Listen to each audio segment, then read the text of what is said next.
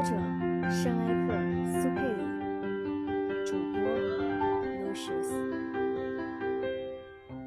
啊，小王子，就这样，我逐渐懂得了你那忧郁的生活。过去相当长的时间里，你唯一的乐趣就是观赏那夕阳西下的温柔晚景。这个新的细节是我在第四天早晨知道的。你当时对我说道：“我喜欢看日落，我们去看一回日落吧。”可是得等着。等什么？等太阳落山。开始你显得很惊奇的样子，最后你笑自己的糊涂。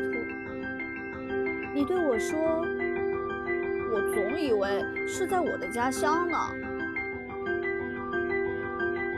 确实，大家都知道，在美国是正午时分，在法国正夕阳西下。只要在一分钟内赶到法国，就可看到日落。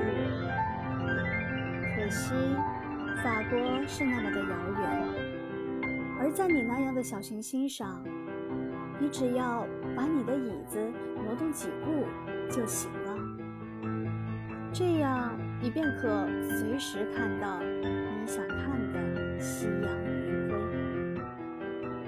一天，我看见过四十三次日落。过一会儿，你又说：“你知道。”当人们感到非常苦闷时，总是喜欢日落的。一天四十三次，你怎么会这么苦闷？小王子没有回。